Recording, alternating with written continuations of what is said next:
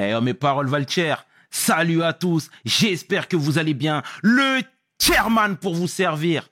Les Guzney m'appellent le tiers, les Fimbi 500, mais les deux sont corrects anyway. Sarcel représentant, Sect Abdoulaye évidemment. Bienvenue sur WeSL, c'est toujours ton émission qui rassemble les motifs. Au fil des émissions, nous recevrons différentes personnalités qui viendront s'asseoir à ma table, nous parler de leurs échecs, mais surtout de leurs réussites. Alors Hugo, take a seat, non? Sénégal, Guada, même beat, même bagaille. VDG, let's get it! We hustle, baby.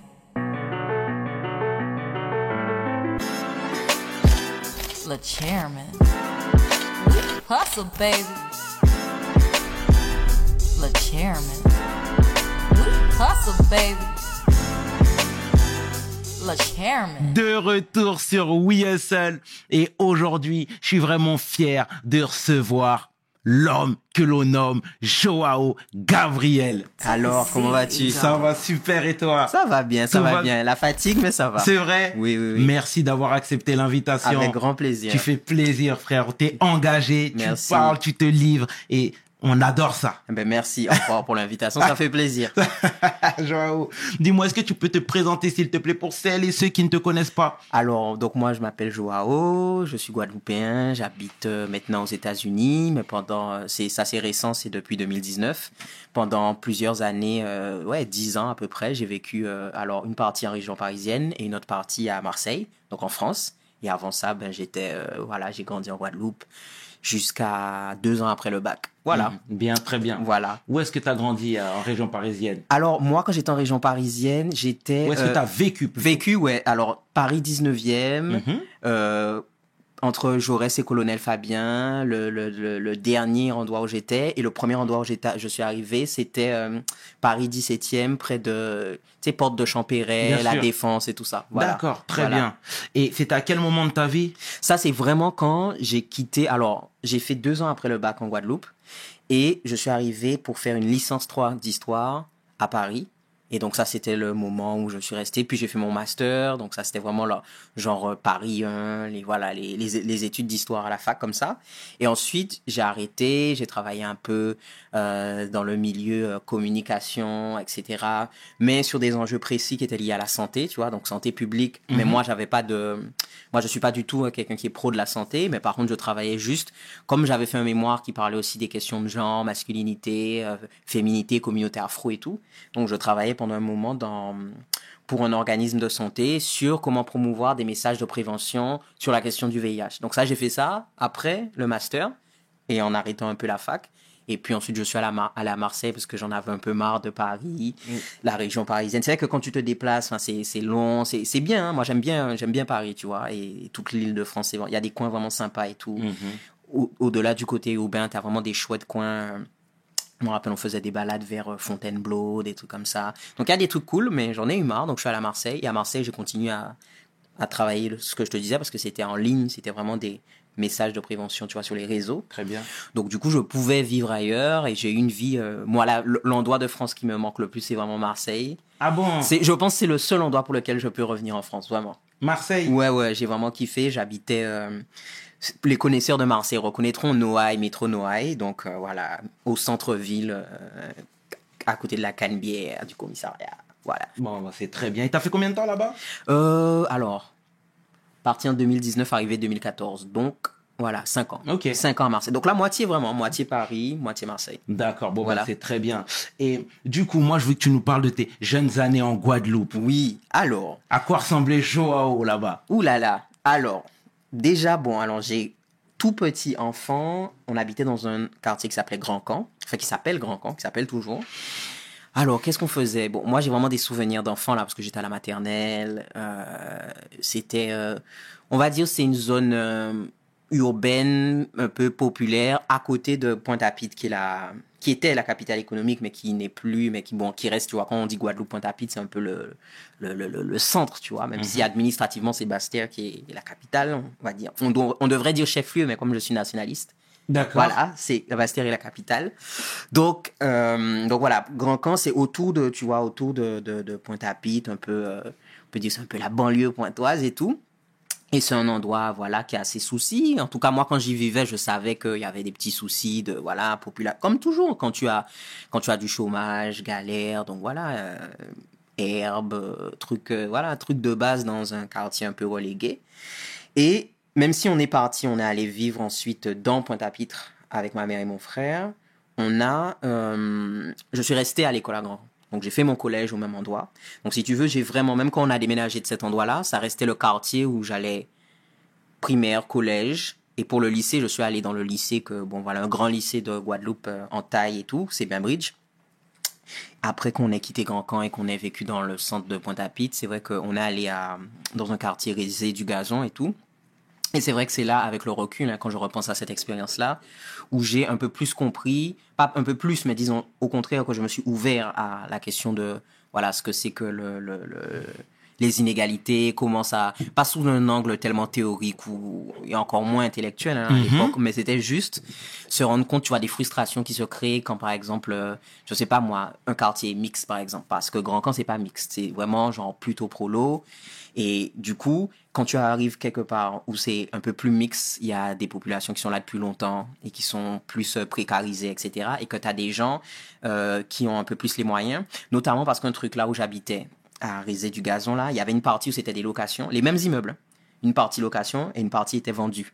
Et du coup, cette différence, tu la voyais déjà dans le parking. Les voitures du côté vendu étaient un petit peu plus grosses, plus machin et tout. Et les locataires, c'était euh, un autre truc aussi, ouais, plutôt famille, couple marié chez les vendus, famille monoparentale chez les locataires. Et mais nous, tu vois, on était en mode on joue au foot, surtout juillet, août, tout juillet, août, les grandes vacances, on joue au foot et tout ça. Mais je voyais quand même déjà po- pointe le côté frustration quand par exemple tu vois des personnes vont rester là toutes les grandes vacances à jouer au foot et d'autres par exemple vont partir en vacances etc donc tu vois nous on n'était pas riches mais par contre on avait une vie euh, stable euh, tu vois des, des bouquins enfants machin des jeux et puis euh, on partait même si moi la première fois que je suis allé je suis allé en France une première fois un an, mais quand je suis retourné vraiment en vacances, c'était à 13 ans. Parce que ma mère, elle voulait d'abord que je vois la Caraïbe, ce genre de truc. Et du coup, tu vois, je partais. Moi, je faisais partie de ceux qui pouvaient partir une semaine avec les parents, etc. et tout. Et du coup, quand tu reviens, tu vois bien qu'il y a des frustrations. Et donc, on est voisins, on est tous là, etc. Mais donc, quand je repense à cette expérience-là, au-delà des le côté cool, comme je te disais, les potes, le foot, machin, on appelle ça les souhaits, on faisait des souhaits et tout. C'est vrai que c'est une, une période qui m'a ouvert à la question de tu réfléchis aux inégalités. Tu réfléchis, mais pas avec ce mot-là, tu vois, juste euh, comprendre ce qui se crée, qu'on n'est pas exactement tous pareils. Et euh, la question après, c'est ouais, quand tu as, quand tu repenses à ces trucs-là, tu te dis qu'est-ce que t'en fais? Est-ce que tu veux juste monter pour toi? Ou est-ce que parce que moi je veux monter, hein, je veux être bien dans la vie, mais voilà, est-ce que tu montes juste pour toi? Ou est-ce que tu veux comprendre comment les choses fonctionnent aussi pour faire partie de ce qui dérange un petit peu la mécanique qui est en place, quoi? D'accord. Voilà. Très bien, c'est très bien. Donc très tôt, tu as eu ce besoin et cette envie de sensibiliser les gens, Mhm. de dénoncer. Déjà comprendre les comprendre les, les, les trucs. C'est vrai que moi je peux dire que école, collège, lycée, j'avais un profil plutôt docile vis-à-vis de l'institution scolaire. J'étais pas la personne qui allait dans la confrontation. Mais par contre, il y a des sujets qui, moi, par exemple, je trouvais que ça pouvait être énervant. Tu vois, les cours d'éducation civique. Mhm. Moi, j'avoue, les raisonnements des profs m'énervaient quand, par exemple, euh, sur les trucs de ce qu'il faut faire, ce qu'il faut pas faire. J'ai toujours eu le côté où c'est le seul moment où j'étais moins docile, parce que d'habitude, j'étais vraiment docile dans tous les autres, toutes les autres matières. Mais en éducation civique, des fois, ça m'énervait sur les raisonnements sur ce qu'il faut, ce qu'il faut pas faire. Et j'ai toujours eu envie de contextualiser avant de dire, tu vois, bien, pas bien. Et donc, avant la dénonciation, pour te répondre, je dirais que j'ai toujours eu, je crois, envie de comprendre pourquoi il y a des choses qu'on considère qui sont foireuses, il y a des situations qu'on considère qui sont foireuses. Pourquoi, par exemple, euh, je sais pas moi, pourquoi dans une même famille, tu vas avoir un tonton qui est alcoolique tout le temps et un autre euh, qui va critiquer ça, etc. Et puis tu vois qu'il y a un qui travaille, un qui travaille pas. Tu vois ce genre de truc, c'est-à-dire plutôt que juste dénoncer le résultat, Misseka boit, le gars il boit, il boit, tu dis bon, regarde, euh, regarde le contexte, regarde. Évidemment, il n'y a pas que les gens au chômage qui boivent et tu peux être au chômage et avoir une éthique de vie qui est genre une hygiène énorme, tu vois, et d'autres peuvent avoir des gros salaires, travailler et puis utiliser le salaire dans l'alcool. Mais c'est vrai qu'il y a quand même des trucs, avant d'avoir lu quoi que ce soit de sociaux, de politique, j'ai toujours eu cette curiosité sur essayons de comprendre euh, sur certains sujets en tout cas, pas sur tout, mais sur certains trucs, ouais, comprendre euh, ce que tu vois. euh. Ouais, les- je me questionnais sur, sur mon entourage. Avant de dire société, on va dire sur mon entourage. Et sur ce qu'on trouvait pas bien, qui fonctionne ou qui fonctionne pas. Et, et ouais. D'accord. Euh, moi, j'ai sillonné un peu euh, ton blog, qui est une pépite. hein. J'invite tout le monde à aller sur ton blog, franchement, Merci, qui est frère. très très bien, euh, qui est un très bon blog, hein, tout simplement. Euh, moi, je voudrais que tu nous mettes en alerte euh, sur euh, la, la- la- le chlordécone. La Mm. chlordécone? Alors, les gens disent là, mais moi, je trouve ça tellement laid. Ouais, c'est pour ça que j'ai bugué. Je sais pas. Moi, je trouve ça super laid. Donc, Le je- chlordécone. je- Moi, j'avoue, je dis le. Ben, je suis pareil. Voilà. Donc, on part sur ça, sur le Oui. chlordécone, l'insecticide qui finalement euh, euh, pollue l'eau dans toute la Caraïbe. Donc, est-ce que tu peux nous dire clairement d'où ça provient et quand est-ce que c'est apparu? Ok, alors les premières utilisations du chlordécone. Hmm. Je sais, alors ce que, je te dis ce que je sais pour être sûr. C'est que le produit a été interdit, et c'est là l'objet du conflit. hein. C'est que le produit a été interdit en 90. Il avait déjà une interdiction aux États-Unis. Donc c'est un pesticide. hein. Donc pour qu'on remette un peu les choses, c'est un pesticide pour tuer euh, un truc qui s'appelait, je crois, le charançon. Et donc, c'est dans les, par exemple, les plantations de bananes, etc. Donc, c'est l'eau, mais c'est aussi les sols qui sont pollués. Donc, utilisation euh, massive de ce produit pour lutter contre le charançon, pour que, tu sais, les trucs qui vont manger tes récoltes et tout, etc. Donc, utilisation massive de ça par les, les, les, les, euh, les gens qu'on peut appeler les planteurs, en tout cas les propriétaires, de, les gens qui sont dans cette euh, économie-là. Donc, ça pose plusieurs questions, pollution des terres, etc., mais aussi maladie des ouvriers agricoles. Donc, ça, c'est aussi un truc. Et l'un des terrains de la confrontation, ce n'est pas seulement l'utilisation qui a été faite massive du chlordécone, mais c'est que le produit a eu une première, il y a une, après l'interdiction américaine, dont la date je n'ai pas, mais j'invite les personnes à regarder. Après l'interdiction américaine, ça a été interdit en France en 90, mais continué à être utilisé trois ans en Martinique et en Guadeloupe. Ok. Donc, si tu veux, euh, on n'est pas, on est, comment dire, on n'est pas unique dans ce, ce que des gens, euh, des penseurs appellent les écocides, c'est-à-dire le fait de- d'utiliser des choses qui détruisent l'en- l'environnement et l'homme qui l'habite, et surtout ceux qui sont dans des positions vulnérables comme les travailleurs, etc. Donc ça, c'est pas unique. Ça veut pas dire que c'est pas grave, mais c'est pas unique. Ce qui est dans notre cas appelle à des réflexions au-delà du modèle économique, euh, parce que c'est aussi ça le capitalisme, exploitation ex- extensive des gens et des, des, des sols, des ressources. Donc ça, on n'est pas unique, mais ce qui fait euh, voilà la politisation du chlordécone, c'est le fait qu'il y a eu des dérogations qui ont été accordées euh, entre l'État et les personnes qui sont les, propriétaires de, de- de- de- de- des terres, etc., les exploitants, les exploitants. Dérogation pendant trois ans pour utiliser un produit qui était interdit. euh, voilà. Donc c'est ce qui questionne chez beaucoup de gens ce rapport colonial avec la France, c'est-à-dire on décide qu'un produit n'est pas bon quelque part, donc, donc quelque chose qui se veut république indivisible, etc., etc. Mais euh, il existe un hiatus colonial, une fracture coloniale qui fait qu'on continue à l'utiliser ailleurs, etc.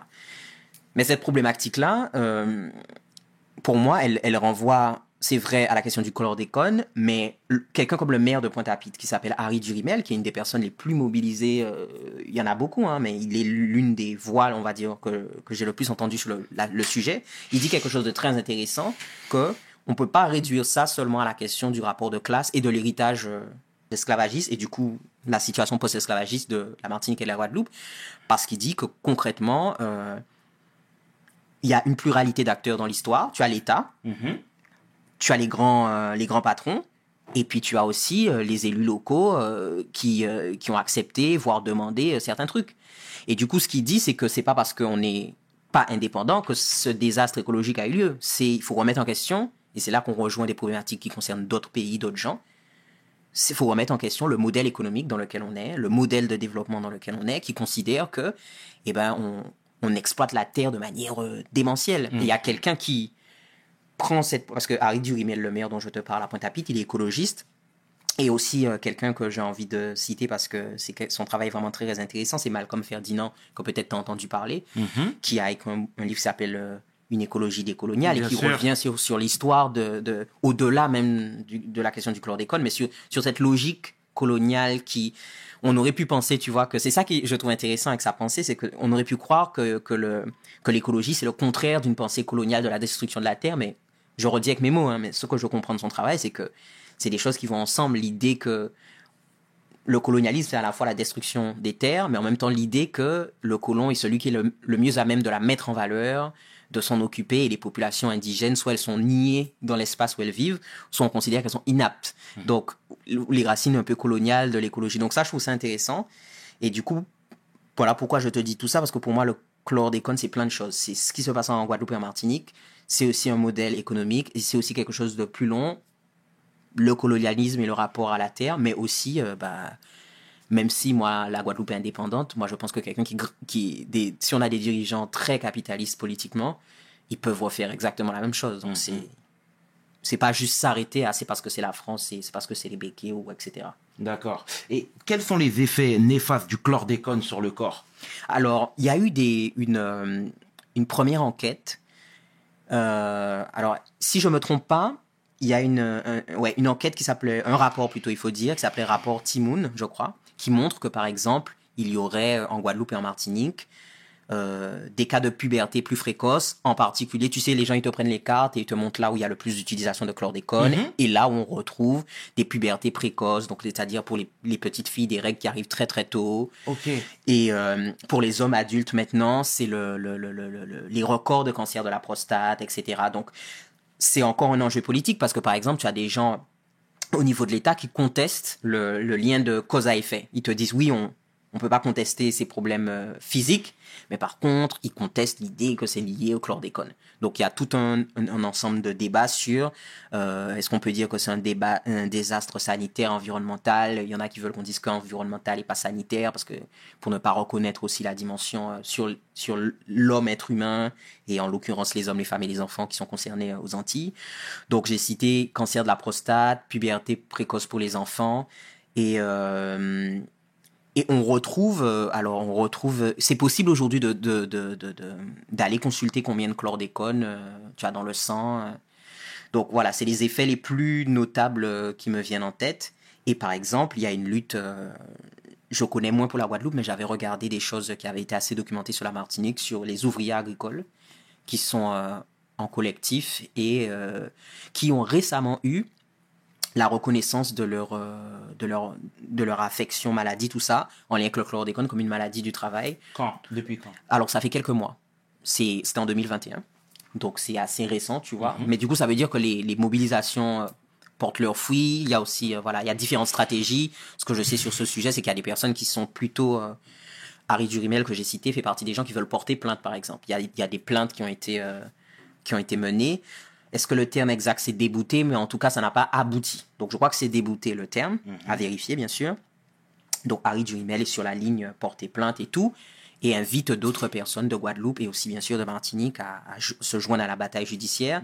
Et je connais aussi des arguments autres. euh, J'avais lu un article en Martinique, j'oublie le nom, c'était un avocat comme Harry Durimel qui parlait lui de ne pas se concentrer sur la bataille judiciaire, mais de plutôt de, c'est-à-dire parce que la bataille judiciaire implique à la fois la question d'une reconnaissance, donc ce qui symboliquement est important, mais aussi la question des condamnations, c'est-à-dire euh, est-ce qu'on est-ce qu'on est-ce qu'on fait payer que ce soit l'État ou des, des acteurs précis est-ce qu'on porte une responsabilité on, la reconnaît juridiquement etc et il y a d'autres personnes qui sont plus sur des luttes genre il faut dépolluer c'est plus important que condamner. Et- mais si tu me permets juste un truc Bien là-dessus. sûr, bien sûr, je t'en prie. moi ce qui me moi je peux comprendre tu vois les gens qui disent judiciairement c'est pas la peine de condamner moi je te dirais très franchement que mon problème même si je peux comprendre le raisonnement avec ça c'est que on dit pas on dit ça que pour ce genre de sujet qui implique des grands noms des élus des grands patrons. Mais quand par exemple il s'agit d'enfermer des jeunes parce qu'ils vendent ceci cela parce qu'ils se bagarrent parce qu'ils sont sur des barrages j'entends pas des gens dire ça c'est pas la peine de condamner il faut penser les solutions. Tu vois? Donc moi ma colère elle est là. C'est-à-dire que pas pour aborder un sujet avant peut-être que toi tu le veuilles mais juste chaque fois que je vois cette, cette forme de laxisme sur la question de la condamnation des gens et de tous les acteurs, quel que soit leur niveau de responsabilité sur le corps d'école, quand je vois l'absence de zèle de gens pour condamner, de certaines personnes, de certains groupes de gens pour condamner les responsables, et encore une fois, quel que soit leur niveau de responsabilité, mais qui, par ailleurs, ont un zèle énorme et on dirait c'est c'est limite physique, une joie incroyable quand on te dit qu'on a arrêté des gens qui foutaient du bordel pendant des grèves et tout. Et je me dis, il y a un problème de, de, de, vision de société. C'est-à-dire, tu veux conforter l'ordre en... C'est conforter l'ordre, pour moi, l'hégémonie en place, que de laisser s'enfiler les gens qui polluent tétères pendant des siècles, qui font que des gens, on a des records de cancer de la prostate, comme je citais, donc qui et qui illustrent un, un- un mépris total pour la terre, pour l'homme. Ça, on peut laisser passer. Il faut juste s'occuper de régler le problème. Mais par contre, des jeunes au chômage, des jeunes, euh, comme on les appelle chez nous, on dit désœuvrés, qui en fait, ok, ils ont brûlé un commerce, ok, ils ont brûlé une poubelle, mais ça se refait pas ça? Est-ce que est-ce que c'est moins c'est pire qu'une pollution? Là, par contre, ouais, faut les envoyer direct à Bemao. Faut donc, donc moi, c'est un truc qui me met très en colère. et Je, je tenais à profiter de passer ici pour dire ça. C'est très bien. Et euh, le message est passé, euh, Joao. Euh, et toi, comment t'expliques le fait que là, le gouvernement, justement, se mure dans le silence? Sur la question du chlordécone, par exemple. Tout à fait. Ben alors, les prises de position, euh, je me rappelle il y a quelques années, je vais pas me- je veux pas dire d'années pour pas dire de bêtises, Macron avait insisté sur cette distinction entre sanitaire et environnemental, comme je mentionnais. Donc, le gouvernement, il est, il est moins silencieux que tactique, j'ai l'impression. C'est-à-dire qu'il prend des positions sur cette question, mais qui me semble pas, comment dire, répondre aux attentes des collectifs en lutte. Euh, Il y a eu cet enjeu euh, de- en début 2021 de la question de la prescription, euh, c'est-à-dire on ne peut plus porter plainte contre l'État, etc. Et il y a eu une marche, euh, alors des rassemblements de plus petite taille en Guadeloupe au niveau de Capesterre, et en Martinique il y a eu quelque chose de très massif. euh, avril ou quelque chose comme ça, une très très grande marche en Martinique qui avait fait vraiment, qui avait redonné beaucoup de- de- de- d'espoir pour contester cette idée de prescription. Donc si tu veux, il y a des, les, les acteurs qui représentent l'État, pas que le gouvernement d'ailleurs, les différentes institutions, les, les prises de position, si tu veux, consistent, si je dois les résumer, à on comprend que la population ne comprend pas, mais on avance sur le dossier pour la question de rendre accessible gratuitement le, le, le dépistage de combien tu as dans ton corps, dans ton sang, pardon. Donc, c'est-à-dire, c'est euh, ménager la chèvre et le chou, mais éviter évidemment le, le dur du truc, c'est-à-dire, va-t-on reconnaître des responsables comme étant encore une fois des criminels, quelle que soit leur- l'implication de leur truc. Donc, c'est une communication en voilà en dents de scie et euh, comme je te disais, le chef de l'État, lui, son truc, c'est de dire oui, il y a quelque chose, mais on peut pas dire c'est sanitaire ou machin, voilà. Donc voilà. Et du coup, je vais te lancer sur un autre sujet, pardon, c'est le vaccin. Ah là là, allons-y. Et là, aujourd'hui, c'est tombé sur la Guadeloupe, avec les manifestations, les magasins saccagés, les magasins, les magasins retournés, pardon. Est-ce que tu peux nous mettre en alerte sur ce qui se passe là? Parce que on a des bribes d'informations, mais tout ne vient pas à nous. C'est ça, je comprends. Alors, de, bon, alors, comme tu sais, en fonction de à qui tu poses la question, tu as une réponse particulière. Donc, c'est la mienne. Donc, ce qui est intéressant de comprendre en, Guadeloupe euh, par rapport à, on va dire, ce basculement sur la question du vaccin, c'est-à-dire que, euh, chose tout à fait personnelle, je trouvais que avant la, que la question du vaccin soit politisée, il y avait plutôt un respect des, des règles de confinement, de port du masque en Guadeloupe. C'est-à-dire que quand je venais et que je regardais par rapport aux États-Unis, encore pire, et Marseille, parce que j'étais revenu à Marseille en 2020, je disais à ma mère, ah mais en fait en Guadeloupe, en fait on est beaucoup plus, tu vois, genre carré, prenons au sérieux, alors que les premières et deuxièmes vagues n'étaient pas genre, c'est pas ça qui nous a emporté de ouf. Et tu sais pourquoi je te précise ça, c'est parce que ça veut dire que ça va prendre du temps à comprendre pourquoi le vaccin en particulier a fait l'embrasement que tu décris, c'est-à-dire les magasins, les barrages, les grèves. Parce que les règles, c'est c'est pas comme si le Guadeloupéen refuse qu'on lui dise de faire un truc, parce qu'il y a des trucs qu'il faisait bien. Donc, comment on arrive à ce basculement du vaccin Il y a plusieurs éléments. Première chose, en France, on parle d'obligation vaccinale pour les soignants. Et ça, ça a été une intercelle euh, en Guadeloupe. Il y a des raisons internes au mouvement syndical et nationaliste qui peuvent expliquer cette forme de politisation, mais ici, je n'y reviendrai pas. Mais globalement, l'obligation vaccinale, euh, je crois que c'est la loi du 5 août. hein, tu me corriges si je me trompe, mais on- les personnes pourront corriger euh, en commentaire peut-être. Il me semble que c'est la loi du 5 août. L'annonce de cette loi-là, déjà, a mobilisé les troupes syndicales dans le refus de l'obligation vaccinale. Donc, le deuxième point aussi qui euh, a créé du remous, c'est le pass sanitaire. Avec l'idée que, vu les faibles taux de vaccination en Guadeloupe, dû à une certaine réticence qui est multiple d'ailleurs, hein, elle n'est pas que liée au chlordécone, il y y a une sociologue Stéphanie Mulot qui a écrit un texte là-dessus qui montre que, en fait, on peut pas dire c'est juste parce qu'on est traumatisé par le chlordécone. Il y a énormément de facteurs. réducteur. Oui, propre à la Guadeloupe, mais aussi qui insère la Guadeloupe dans un réseau plus large de d'idées, de trucs, notamment euh, parce qu'on a WhatsApp comme tout le monde et qu'on reçoit les trucs machin. Donc, passe sanitaire, opposition à ça. Moi, j'étais allé, euh, j'étais juin, juillet en Guadeloupe jusqu'à mi-août, si je dis pas de bêtises. Et en juillet, il y avait déjà des mobilisations, donc avant le vote de la loi du 5 août, il y avait déjà des mobilisations contre l'obligation vaccinale et le pass sanitaire. Reconnaissant tout de même que même si à l'époque c'était le langage était plus centré sur la question du travail et le refus ces gens, pourquoi forcer les soignants euh, à se vacciner s'ils veulent pas? C'est-à-dire la- l'argument c'est la liberté individuelle et notamment pour une profession qui a été hyper sollicitée pendant les vagues, tu vois. Et genre on te dit ils sont des héros et là on veut les forcer à se faire vacciner alors que il y a une méfiance sur le vaccin. Donc ça c'était le début, mais il y avait déjà des discours un peu où tu disais, où tu sentais que c'est pas que l'obligation vaccinale qui pose problème, mais c'est peut-être aussi le vaccin. Donc je trouvais déjà que ça oscillait un peu entre les deux. Et puis ensuite, euh, nous avons eu quelque chose, et la Martinique est concernée aussi, hein. on a eu euh, une hécatombe, la quatrième vague de variant Delta, on a eu une hécatombe. Il y a à peu près 800 personnes euh, qui sont mortes en Guadeloupe. Il y a une étude qui a été faite euh, sur le, le- le- ce que la vaccination aurait pu empêcher. Et en fait, selon la position que tu as sur le vaccin, tu peux croire que c'est vrai ou croire que c'est faux. Donc, on arrive à, à des mobili- on arrive à, maintenant, on passe à hum, septembre et tout ça à la rentrée. La question se durcit, les oppositions sur le vaccin se durcissent et, comme on dit fast forward, 15 novembre, les syndicats déclarent un appel à la, comment on dit ça, ils font un appel à la grève générale. Et c'est à partir du 15 novembre que tu as tout ce que tu décrivais au début, l'embrasement là. C'est vraiment à partir du 15 novembre que ça pète.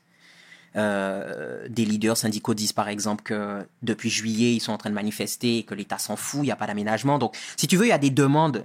euh, le terme est peut-être pas bon, mais il y a des demandes de dérogation. L'idée que nous ne sommes pas obligés d'appliquer l'obligation vaccinale en Guadeloupe. Il y a pas mal d'arguments qui sont tenus par des gens, même pas forcément anti-vax pour le coup, voire pas du tout anti-vax, qui consistent à dire que tu vois, la santé en Guadeloupe, c'est déjà un truc qui est dégradé parce qu'on a, y a moins de moyens. L'hôpital a subi un incendie il y a quelques années très, très dévastateur. Il y a le problème de la santé dégradée, c'est pas le- les soignants eux, ce qu'ils font, leurs compétences sont là, elles sont très bonnes, mais ils sont en sous-effectif et ils ont peu de ressources, de, de moyens pour mener à bien leur travail. Donc ça veut dire des gens fatigués et qui se donnent déjà au mieux. Donc ouais, donc tu vois ça, tout ça, c'est compliqué de, de, de, Moi, je dirais très honnêtement que tu vois sur est-ce que l'obligation vaccinale pour les soignants c'est bien ou pas, ça j'en sais rien. Que ce soit en France ou en Guadeloupe, parce que comme je te dis, c'est deux ces deux argumentations me parlent. Une qui dit, ouais, euh, même s'il y a 90% de soignants vaccinés, la minorité de 10% ou de 5% si c'est 95, euh, voilà, même si l'écrasante majorité est vaccinée, dans un système où il n'y a pas, déjà pas assez de soignants et pas assez de moyens, euh, en tout cas des, pas assez de moyens et des soignants euh, qui, qui font le boulot de, de, de, de plus de personnes, qui, qui devraient être dévolus à plus de personnes, que dans un contexte comme ça, une petite minorité en chiffres ne décrit pas le, le, le, le, dégât que ça fait. C'est bien vrai. Et il y a un truc aussi où, euh, même si j'ai une position, on va dire, je regarde avec critique certains des trucs qui se passent dans, dans, le- les syndicats sous cette question-là, il y a quelque chose qui, moi, quand, j'étais là en décembre, m'a marqué, c'est que c'est vrai qu'on peut dire, toujours pour rester pour les gens qui ont ce point de vue-là, tu te dis, bon, ok, la majorité des soignants sont vaccinés, donc c'est une minorité qui, comme diraient certaines personnes, foutent le bordel ou voilà. Mais c'est vrai que tu te dis, minorité, même si tu as 5% de personnes, 2% de personnes, on a déjà dit que 2% de personnes dans un hôpital euh, fracassé, c'est beaucoup. Mais prends le truc de manière personnelle. Quelques milliers de personnes qui se retrouvent sans emploi. Ça fait quand même quelques milliers de familles sur un archipel qui a quoi 300 000 personnes. Donc je me dis, c'est vrai que les tenants de cet argument-là me parlent dans le sens où tu vois que les chiffres n'arrivent pas à dire l'effet d'une politique sur une société. Donc peut-être que oui, donc ça c'est pour rester sur cette version-là, peut-être que oui, la majorité des soignants sont vaccinés en Guadeloupe, donc peut-être que certains diraient pourquoi avoir voulu déclencher la grève générale le 15 novembre, qui a donné lieu ensuite à, ce qu'on appelle des violences urbaines? Et moi qui me fait encore le plus de peine, c'est plus que la question des violences urbaines sur le matériel, même si bien sûr c'est regrettable pour les gens qui perdent, mais la question de les prisons de Guadeloupe se remplissent, et ça c'est un, un problème parce que c'est faux qu'on sort de la prison mieux qu'on y est entré. C'est faux. Donc c'est encore plus de problèmes de désintégration sociale pour euh, une bonne partie de notre jeunesse c'est toujours le même milieu. Hein. C'est pas c'est pas les enfants des riches et c'est pas les riches eux-mêmes, peu importe ce qu'ils font d'ailleurs. Donc je comprends cet argument de dire sur le vaccin des gens qui sont en colère sans forcément être anti-vax, hein, mais qui sont en colère de dire cette espèce de obligation vaccinale sur les soignants a créé un cataclysme dans notre société et que les chiffres ne décrivent pas ce cataclysme. C'est un ras-le-bol général. Ben, justement, pas général, mais que la partie qui a eu ce ras-le-bol, le fait de le suspendre, cette quantité de soignants, parce que c'est ça, c'est que quand les gens disent il y a 90 ou 95% de soignants vaccinés, c'est-à-dire, bon, ben, c'est pas grave qu'il y ait que 5% ou 10% de suspendus. Mais est-ce qu'on peut pas aussi entendre que dans ce contexte-là, 5% ou 10% de suspendus, c'est beaucoup? Donc, moi, je dis, OK, restons attentifs à ceux qui disent les chiffres ne décrivent pas le cataclysme sur une société, même si c'est minoritaire, ça a un impact social fort. Autre type d'argument, des gens qui disent, attention, s'il n'y avait pas eu d'obligation vaccinale, on n'aurait jamais eu autant de personnes vaccinées. On parle toujours chez les soignants. On n'est pas encore rentré dans le vaccin, dans la population. Mhm, Là, c'est le vaccin chez les soignants. Pardon, chez les soignants. Chez les soignants. Et du coup, euh, d'autres personnes prennent l'argument pour dire la vaccination est un, un préalable essentiel pour non pas s'assurer que le Covid circule pas, mais qu'il circule moins et dans des formes moins létales. Donc, c'est-à-dire qu'il y a des formes moins graves. Et ces gens-là disent, il faut que les soignants se vaccinent, et s'il n'y avait pas eu d'obligation vaccinale, on n'aurait jamais atteint de tels taux. Donc oui, peut-être qu'il y a des problèmes sociaux, mais l'obligation vaccinale a fait son truc. Donc ça, c'est un résumé des deux grosses positions su- sur lesquelles moi, je n'arrive pas à trancher. Donc, et des fois, il faut pouvoir dire, sur ce coup-là, je ne sais pas. Maintenant qu'on quitte la question de la vaccination des soignants et l'obligation qu'a- comment dire, institué la loi, Mhm. tu as la question de la population générale. Je t'ai mentionné plus tôt l'article de la sociologue sur le, euh, la question de la vaccination. Et cette question, pour moi, elle m'amène à dire qu'on ne peut pas... euh, dans cette histoire de vaccin, il y a des sous-couches. C'est pas juste une couche de trucs, c'est plein de couches de plein de choses. Parce que d'un côté, on peut parler à la fois des syndicats par rapport à l'obligation vaccinale, on peut parler à la fois des soignants, mais aussi la population plus générale n'a pas forcément les mêmes raisons et les mêmes contextes par rapport au vaccin. Par exemple, euh, tu peux avoir des gens, parce que tu discutes, tu vois, tu vas, tu discutes avec les gens, tu as des gens qui ne veulent pas prendre le vaccin, qui sont contre le fait, parce que pour le vaccin c'est un poison, mais qui par exemple ne sont pas contents qu'il y ait des grèves. Tu vois, donc c'est c'est des couches entremêlées, entremêlées de raisons différentes et et voilà, comme tu disais, quand tu es loin, tu reçois des infos Exact, exact. biaisées, euh, on te on te donne l'impression c'est que Déformé, bien Ouais, sûr. déformé, caricatural. Alors, Soit on te donne l'impression que c'est. Alors, il y, a une impasse dans la représentation française de ce qui se passe en Guadeloupe. C'est soit c'est une révolte de réactionnaires anti-vax, tous cinglés, qui pensent tous que, que le vaccin c'est un poison, et qui. Ça, c'est le point de vue qui ne fait aucun cas du fait que tu as des gens qui manifestent contre le pass sanitaire et l'obligation vaccinale, sans avoir aucune pensée néfaste sur le vaccin. Et qui eux-mêmes sont vaccinés, mais qui disent cette politique nous détruit, on n'en veut pas et du coup qui acceptent temporairement de manifester aux côtés de gens qui parfois eux n'aiment pas le vaccin. Et de l'autre côté, donc ça c'est le point de vue qui dit ouais c'est tous des arriérés réac anti-science. Et l'autre point de vue c'est celui euh, un peu avec la gauche euh, française euh, radicale qui voit une révolution qui est en train d'arriver en Guadeloupe sans se poser la question des contradictions dans les mouvements nationalistes parce que tous les nationalistes sont pas en train de défiler depuis juillet contre l'obligation vaccinale. Et on a des grands noms de nationalistes comme l'Ukrainette, qui a écrit une lettre qui s'appelle En mon âme et conscience, si ça vous intéresse. Euh, Il y a d'autres organisations qui ont écrit des communiqués. Par exemple, l'Alliance nationale Guadeloupe fait des propositions euh, depuis des mois sur un protocole, parce que tu sais, nous, comme on est un archipel, bon ben voilà la question de, de- de- de- des gens qui rentrent dans le pays ou pas, pour, euh, qui, qui peuvent faire circuler le Covid, des variants et tout. Donc tu as des organisations nationalistes qui, sans être dans la rue sur ce point-là en tant que telles et en tant qu'organisation, parce que leurs militants peuvent le faire, qui en fait, par exemple, font des propositions de choses. Et j'ai trouvé que cette pluralité des, des, des, des positions sur le vaccin, elle n'était pas décrite, euh, on a, elle, elle n'arrive pas à sortir. C'est soit tu crois que c'est juste des, ouais, des vieux arriérés réacs, soit tu crois que c'est tous des révolutionnaires qui font un truc génial. Donc moi, toutes les fois que, et je te dis, hein, je profite pour dire, j'ai refusé toutes les invitations à écrire ou à parler sur le sujet quand je trouvais que il y avait des gens en Guadeloupe, quand je trouvais que c'était dans des discussions, si tu veux, guadeloupéennes ou alors françaises, genre plutôt euh, euh, officielles, tu vois. Mhm. Par contre, moi, tu as la deuxième personne avec qui j'accepte de parler de ça, parce que moi, ce que j'aime, c'est le côté, un, la première fois, c'était le côté militant de gauche, et toi, ce que j'aime, c'est le côté, tu as l'habitude de parler avec des acteurs, que ce soit des grands noms, des gens de proximité, qui font des trucs dans... Et du coup, moi, je me suis dit, comme j'ai vécu en France 10 ans, je sais très bien que c'est là que ma conscience politique s'est formée. Ma conscience euh, de l'importance du tissu associatif, ça s'est formé là.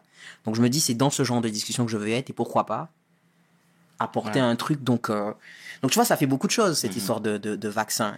Moi, je me dis juste si les gens peuvent juste retenir que la Guadeloupe, c'est une société. C'est pas un truc où il y a une personne qui pense un truc et il y a il y a un différentiel de position. Oui, il y a des gens qui peut-être pensent plus que que d'autres certaines choses, donc une majorité, une minorité, peu importe, mais c'est une société qui a des contradictions, qui a assez. Donc voilà, comprendre que non, les gens qui manifestent contre l'obligation vaccinale, c'est pas que des réactionnaires, et les gens qui euh, qui, qui qui qui se positionnent pour la vaccination, c'est pas que des macronistes, c'est pas que des vendus. On a des des gens qui ont marqué notre histoire politique, des gens qui qui sont responsables du fait que même si on n'est pas indépendant, on a aujourd'hui un drapeau qu'on arbore partout. Eh ben c'est des gens qui par exemple ont pu pour certains appeler euh, à, euh, à la vaccination, pas genre de pas nécessairement de toute la population, mais en disant aux personnes vulnérables. Donc, il y a une complexité des positions, tu vois. Et moi, ce que je veux vraiment qu'on en finisse, mon, mon mot de la fin sur ce truc-là, c'est qu'on en finisse de faire une équation entre pro-vax égale pro-système, pro-lobby, pro-machin, anti-vax égale euh, résistant au système. D'accord. Ça, c'est t'es d'accord avec anti-vax. Ou alors, à l'inverse, de dire pro-vax, les gens responsables, machin et anti-vax égale les réactionnaires. Moi, j'ai envie de dire un truc très simple pour résumer cette question-là. On peut être anti-vax pour de bonnes raisons. Moi, je le dis très clairement, je suis vacciné. Je suis vacciné trois fois. Je, on peut être anti-vax pour de bonnes raisons, c'est-à-dire que moi, le vacciner trois fois, je comprendrais. C'est-à-dire la critique de la marchandisation du soin. La critique du fait que euh, les brevets existent et qu'il y a une circulation inégale de la production de la, des savoirs et que bah, tu vois des pays euh, dans l'accès aux médicaments, aux traitements de toutes sortes et aussi vaccins compris, n'est pas accès à ces trucs-là. Qu'il y ait des gens qui aient la haine contre le vaccin, contre les lobbies pharmaceutiques, pour toutes les histoires qu'on sait déjà qu'ils ont fait, les, les, les scandales et tout, moi je comprends cette haine-là. Je ne conclus pas qu'il faut pas prendre le vaccin parce que j'arrive à me dire que le vaccin c'est une réponse, si tu me permets un peu de vulgarité, c'est une réponse de merde produite pour répondre à un système de merde. C'est la réponse capitaliste à un problème capitaliste. Le, le Covid, euh, on, on, on, on- on est en train de débattre de son origine. Est-ce que c'est naturel ou est-ce que c'est une fuite de labo, tu vois? Au début, toute personne qui disait que que- qu'il fallait remettre en question la thèse de fuite du labo était dit complotiste. Et maintenant, regarde aujourd'hui, ils reviennent là-dessus. Donc moi, quand quelqu'un me dit, Joao, je suis anti-vax, regarde le monde dans lequel on est, je lui dis, je partage ta critique de ce monde-là. La seule chose que je dis, c'est que le fait que les vaccins circulent que dans les pays du Nord, que ce soit les plus hauts qui soient vaccinés, ça devrait nous dire que c'est pas exactement la même histoire que lorsqu'ils veulent forcer les pauvres et les Africains et les Asiatiques et les Sud-Américains à prendre des trucs. Le racisme médical, le colonialisme médical, parfois ça prend la forme de faire des tests sur les gens. On va tester des trucs sur les gens en Afrique. Mais d'autres fois, ça prend la forme de priver d'accès à quelque chose. Donc, pour le vaccin, est-ce qu'on est dans la version forcer les Africains à prendre un truc, forcer les Noirs d'Occident à prendre un truc, ou on est, tu vois, est-ce que c'est, si on veut nous forcer à prendre quelque chose, nous les Afro-descendants ou les, Africains, est-ce qu'on veut nous forcer à ça, ou alors on nous en prive? Parce que le développement des variants, c'est aussi que tout le monde n'a pas accès au truc. Donc moi, je dirais juste aux gens, rendons-nous compte de le colonialisme médical prend des formes multiples. Et que c'est pas que nous, on a connu une forme qui lie colonialisme euh, environnemental et aussi euh, euh, appât du gain, euh, qu'on soit noir ou blanc, c'est-à-dire la question du chlordécone. On l'a subi dans cette forme-là, donc on nous a donné quelque chose. Ouais. Mais des fois, le colonialisme, c'est le partage entre le nord et le sud d'accès ou pas accès. Donc, si on peut juste retenir que on peut être anti-vax pour de, de bonnes raisons, mais on peut aussi être pro-vax pour de mauvaises raisons. C'est-à-dire, tu as des gens qui sont pro-vax. Pourquoi ils sont pro-vax? C'est parce que les autorités ont dit que, parce que, etc., etc. Et on va me dire, oui, mais il faut écouter les autorités. Ben, Il y a des fois où il faut pas les écouter. Donc moi, quelqu'un qui a une méfiance de base, je lui en veux pas. C'est juste que je lui dirais, il est possible d'accepter que le vaccin, la, la violence du Covid, elle, s'explique par le système dans lequel on est. Si on est, je veux dire, il y a, tout, il y a, des, il y a eu des virus avant, c'est pas le capitalisme qui invente un virus, mais ce que le capitalisme permet, c'est que le virus circule plus parce qu'il y a plus de circulation des personnes, des marchandises, la mondialisation. C'est vrai. Et la dangerosité aussi liée à ça. Donc le vaccin, c'est une réponse que le capitalisme produit pour répondre à ses propres merdes. Pour rebondir sur le personnel soignant, euh, les gens déboutés, Ouais. tu penses, qu'ils peuvent être restitués ou tu penses que c'est déjà acté? Alors moi, j'ai lu Là, pour le coup, c'est vraiment, comme on dit, euh, information de, que moi, je ne peux pas vérifier parce que j'ai pas de connaissances là-dessus, ni juridique, ni autre, mais que j'ai lu euh, dans la, la, la presse guadeloupéenne que les soignants étaient suspendus et pas licenciés. Donc, ça veut dire que s'ils se conforment au sens de... S'ils, en gros, s'ils prennent le vaccin, ils pourraient être restitués. Est-ce que cette chose est vraie ou pas? Je ne le sais pas. D'accord. Mais par contre, le, le discours officiel est que euh, ils ne sont pas licenciés, ils sont suspendus. Donc c'est que, c'est que quelque part le discours a été un petit peu entendu. Tu sais, aujourd'hui, euh, euh, voilà, moi je pense notamment en, en, en 74 où les Martiniquais se sont révoltés par rapport aux conditions de travail, etc. Euh, ils ont été entendus à force. Mm. Tu comprends? Donc moi je pense que tous ces mouvements-là parfois permettent aussi de de, de, de, de bousculer les codes Oui. et de se faire entendre. Je vois ce que tu veux dire. Ben, j'aime bien que tu me lances sur ça parce que j'aime bien comment tu me lances là-dessus. Merci parce que j'y pensais pas au- au- en parlant de toutes ces questions, mais je crois que c'est important ce que tu dis sur rappeler l'interdépendance des stratégies politiques. Mhm. On peut par exemple considérer, moi je ne participe pas aux mobilisations contre l'obligation vaccinale parce que je trouve qu'il y a trop d'antivax et il y a des choses qui sont foireuses. Par contre, à côté de ça, je peux continuer à mener des choses qui continuent à critiquer euh, le démantèlement de l'hôpital, qui continuent à critiquer l'exploitation plus générale de la Guadeloupe et tous les maux qu'elle traverse, le chômage, de toute façon la plateforme des revendications dans le sillage de la démobilisation pour l'obligation vaccinale, il n'y a pas que des trucs qui concernent le vaccin, c'est toujours un truc, une, plateforme plus large, chômage des jeunes, insertion et tout. Donc, pourquoi je te, je te réponds comme ça, c'est que je crois qu'effectivement, même lorsqu'on n'est pas d'accord avec les directions qu'un mouvement prend, il se peut que des, certains des coups de pression qu'il ait mis obligent. Alors, je ne sais pas si c'est le cas pour la suspension, parce qu'il paraît que la suspension, c'était, ça n'a, il n'y a jamais eu de risque de licenciement, mais c'est des suspensions et qu'il pourrait être intégré. Ça, j'ai aucun moyen de prouver que c'est vrai ou faux. Mais je me dis, dans le cas où c'était pas vrai, peut-être qu'effectivement, la mobilisation porte des fruits, ou alors peut-être que même si c'était pas le cas, qu'il n'y a jamais eu de menace de licenciement, simplement de suspension pendant une période indéterminée, j'en sais rien, ça n'enlève pas le fait que, tu vois, tu connais jamais le dénouement d'un mouvement social Clairement. tu peux être, euh, comme je le suis, critique avec les stratégies que des gens choisissent. Mais et, je pense qu'il faut vraiment la critique. C'est-à-dire que la critique, il faut jamais l'arrêter sous prétexte que on comprend que c'est le combat est juste, ou alors à l'inverse, on se dit que, que, que parce que le combat n'est pas juste, on n'a pas s'impliquer un peu dans le cours des choses. Non, moi je pense que la critique, quand un mouvement est en cours, la critique, ça aide à affermir des positions, à réorienter des trucs ou à continuer dans le même chemin, peu importe. Mais ouais, moi, je pense concrètement que des fois, tu as des gens, pour schématiser ça, qui vont être qualifiés de trop radicaux et de fouteurs de bordel sur un truc. Mais en même temps, c'est parce qu'ils foutent un bordel sur un truc qu'à côté, tu as le camp plus, on va dire, responsable, qui se présente comme responsable, Malheureusement, c'est ça. qui va, comment dire, être forcé. Tu vois, le groupe, le- la partie radicale force le camp responsable à, à prendre des positions sur des trucs. Et moi, je trouve que c'est vrai dans plein de sujets, que ce soit aux Antilles ou ailleurs. Il y a beaucoup de gens qui se présentent contre les syndicats, contre les activistes, contre tout ça. Tu dis, mais en fait, tu ta voix n'existerait pas s'ils n'avaient pas fait le truc qu'ils ont fait. Tu existes, même si c'est pour critiquer, mais des fois, les trucs radicaux et même de mauvaise orientation ouvrent une voie pour que d'autres discours. Donc, interdépendance des stratégies, le mouvement Guadeloupe fini. On peut être critique avec si on veut, mais on ne sait pas comment la multiplicité des positions peut créer quelque chose de bon pour le pays. On va voir. D'accord. Bon, bah écoute, en tout cas, c'est c'est bien dit. Aujourd'hui, toi, t'éveilles les consciences. Littéralement. Voilà. Euh, tu vises qui? La diaspora? Ou pas que? En premier, la diaspora, oui. La question diasporique me parle parce que, bah, de fait, c'est dans ma situation depuis plus de dix ans.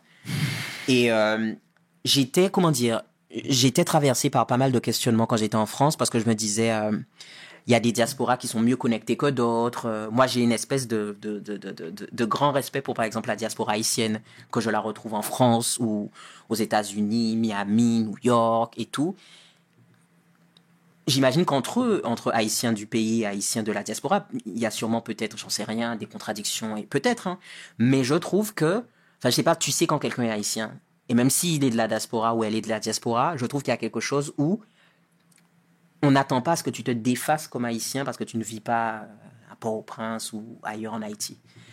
Et j'ai l'impression que, à tort ou à raison, que il y a quand même un truc sur nous autres qu'on appelle antillais, guyanais et tout, réunionnais, c'est que il y a des un rapport contradictoire avec nous, la diaspora. D'un côté, nous reprocher peut-être de changer, alors qu'en fait, inévitablement, tu changes dès lors que tu expérimentes quelque chose de nouveau. Ou alors nous reprocher de ne pas assez manifester qu'on a changé et de faire comme si on était toujours dedans. Donc je me dis, c'est, c'est, nous sommes des nations en construction. Haï- Haïti, c'est un pays qui, je veux dire, c'est un pays qui, tout pays continue à se construire, mais je veux dire, ils ont une ancienneté dans le fait d'exister pour eux-mêmes qui est beaucoup plus ancienne. Donc je me dis, nous, on est peut-être encore dans un stade de, de, développement qui est peut-être plus précoce, et je le dis sans, sans honte ou quoi que ce soit, mais c'est peut-être juste une réalité. Et du coup, peut-être que la question du nationalisme qui m'intéresse, c'est, c'est aussi de comprendre que, ben, en fait, tout peuple qui a vocation à être souverain doit penser sa diaspora. C'est pas pour rien que les grands euh, pays dans le monde, ils ont des ambassades partout. euh, Il n'y a pas que eux qui ont des ambassades, mais si c'était une mauvaise idée, les grands, ils auraient pas mis des ambassades. Donc, parce qu'ils pensent que avoir organisé politiquement, institutionnellement et euh, culturellement sa présence chez les autres, c'est important. Donc moi, je me dis, si je peux contribuer à ce que la présence guadeloupéenne et par extension guyanaise, martiniquaise, réunionnaise, mahoraise, c'est-à-dire nous qu'on appelle encore l'outre-mer, si je peux contribuer à ce que, ben, en fait, on organise notre présence chez les autres pour être bien là où on est, pour être des acteurs, actrices de notre société, et pourquoi pas rendre encore peut-être plus facile le retour, tu vois. Parce que moi, mon intérêt pour la diaspora, c'est pas pour qu'on se dise on s'enracine à vie, si c'est le cas, très bien. Que c'est pour celles et ceux pour qui c'est le cas, c'est bien. Et si l'envie de retour est là, ben, qu'elle soit là, mais dans des bonnes conditions, avec euh, des réseaux bien développés. Donc, pour moi, la, la diaspora, c'est pas dire adieu. Au contraire, c'est c'est être encore plus lié. Comprendre aussi que politiquement, tu as un rôle à jouer quand tu es une diaspora. Par exemple, ben, le rôle de dire, ben, je rencontre des frères, des camarades, pour leur dire, en fait, ce qui se passe au pays, c'est plus complexe que BFM, ou alors c'est plus complexe que ce que Mélenchon y raconte, tu vois, c'est-à-dire les deux pôles un peu caricaturales et tout. Donc, euh, tu vois, la, diaspora a un rôle, et je pense que dans les, dans les nations un peu plus euh, jeunes, en même temps qu'on se développe comme nation, eh ben en fait, notre rapport à la diaspora se développe aussi, et du coup, ben, je me dis, on est à un moment où euh, la Guadeloupe, elle fait des, avec encore une fois des contradictions, des, des difficultés, des choses pas cool qui, qui se passent en ce moment, mais eh ben, il se trouve que c'est peut-être aussi le moment, pas de débuter parce que ça existait déjà, mais de renforcer ce truc diasporique et de le penser à, l'aune du 21e siècle. Parce qu'avant, moi, ma mère, elle me dit ça tout le temps, hein, que elle, a jamais vécu ailleurs qu'en Guadeloupe, mais elle me dit, avant, quand je pensais aux Guadeloupéens de, qui vivaient pas en Guadeloupe, je les imaginais dans plein d'endroits différents, mais tous en France, c'est-à-dire soit à Bordeaux, soit à Lyon, soit à machin. Et elle me dit aujourd'hui, vous les jeunes, vous êtes, euh, vous êtes soit aux États-Unis, vous êtes au Canada, vous êtes ailleurs dans la Caraïbe, vous êtes euh, et en Asie. Tu vois, c'est euh, même si la diaspora, y avait déjà une pensée de ça, mais aujourd'hui, nous, notre génération, elle est confrontée à d'autres enjeux. Euh, J'ai vu qu'il y a un Guadeloupéen, je le connais pas, mais j'ai vu quelqu'un parler sur Twitter, c'est un Guadeloupéen qui habite en Tanzanie. T'es là, ben attends, il faut, faut mettre ça en lien, on sera pas d'accord sur tout, on sera pas d'accord politiquement sur tout, mais par contre, si on peut faire peser ce qu'on est, et surtout, sachant que le but pour moi, le but c'est d'arriver à la souveraineté nationale. Il faut qu'on soit. La préparation, c'est pas juste en termes de qui va diriger le pays, dans quel état le pays va être, c'est aussi qui va, à sa petite échelle, qui ne sera jamais comparable au fait d'être dedans, hein, mais à sa petite échelle quand même, qui va porter le pays dehors. Et tu penses quoi de Marcus Garvey? Ben écoute, moi c'est quelqu'un que ça m'a fasciné quand je l'ai découvert parce que j'étais là ah ouais un gars qui aux États-Unis euh, à cette époque-là euh, imaginait un retour euh, dans le sens retour en Afrique et euh, j'ai une période on va dire un peu garvéiste. Aujourd'hui je suis un peu revenu de ça parce que je me dis par exemple le contexte n'est pas le même et euh, moi, par exemple, je me dis, ben, je sais pas si, si je vais vivre un jour euh, en, sur le continent africain, je sais pas si je dirais que c'est un retour. D'accord. Là, j'ai l'impression que je dirais retour pour retourner en Guadeloupe. Mais sur le continent africain, je prendrais ça comme euh, une connexion différente. Je dirais pas que c'est un retour. Donc moi, je pense que je suis sorti de ma période garvéiste où je pensais qu'il fallait absolument que, que j'aille en Afrique pour un retour. Moi, j'ai l'impression qu'en fait, non, je peux me sentir pleinement caribéen, guadeloupéen et panafricaniste. D'accord. Et du coup, là, tu reviens fraîchement de Dakar. Ouais. D'accord? Ouais, Où tu as participé au colloque d'Amad Dansoro. ouais. Déjà, qu'est-ce que tu as retenu? Et avant même de développer, est-ce que tu peux nous dire qui était Ahmad Dansoro? Alors, c'est un militant historique de l'indépendance sénégalaise et aussi communiste. C'est très important. Mhm. On a justement regardé un, un film dans le cadre du colloque qui s'appelait Il chantait rouge, je crois. C'était pour dire sa, sa fidélité jusqu'au bout, hein, parce qu'il y a eu des désillusions de, de, de panafricanistes ou de militants nationalistes en Caraïbes aussi qui étaient communistes et qui, avec le temps, ne l'étaient plus, vu les, voilà, on va dire des illusions pour faire court. Mais lui, euh, bah, quand je l'ai découvert euh, en cherchant un peu sur lui avant le colloque et puis en regardant le film, ouais, visiblement, il est resté jusqu'au bout euh, fermement marxiste, voilà, communiste.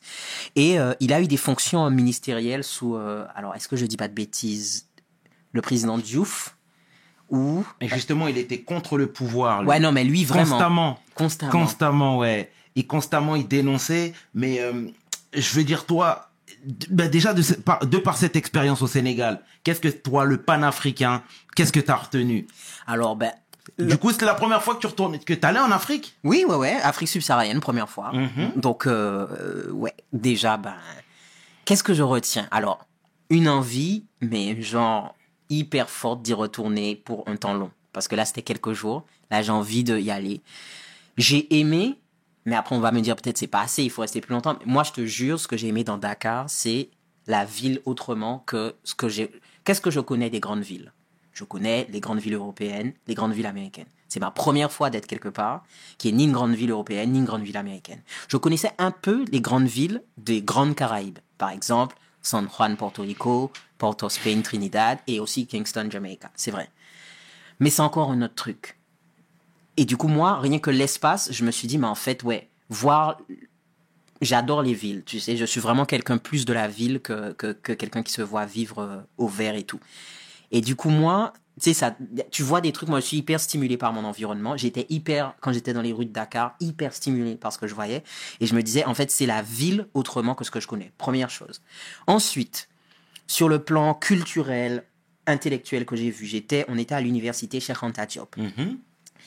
J'ai été, mais encore une fois, hyper stimulé par euh, le bouillonnement en fait intellectuel de ce lieu.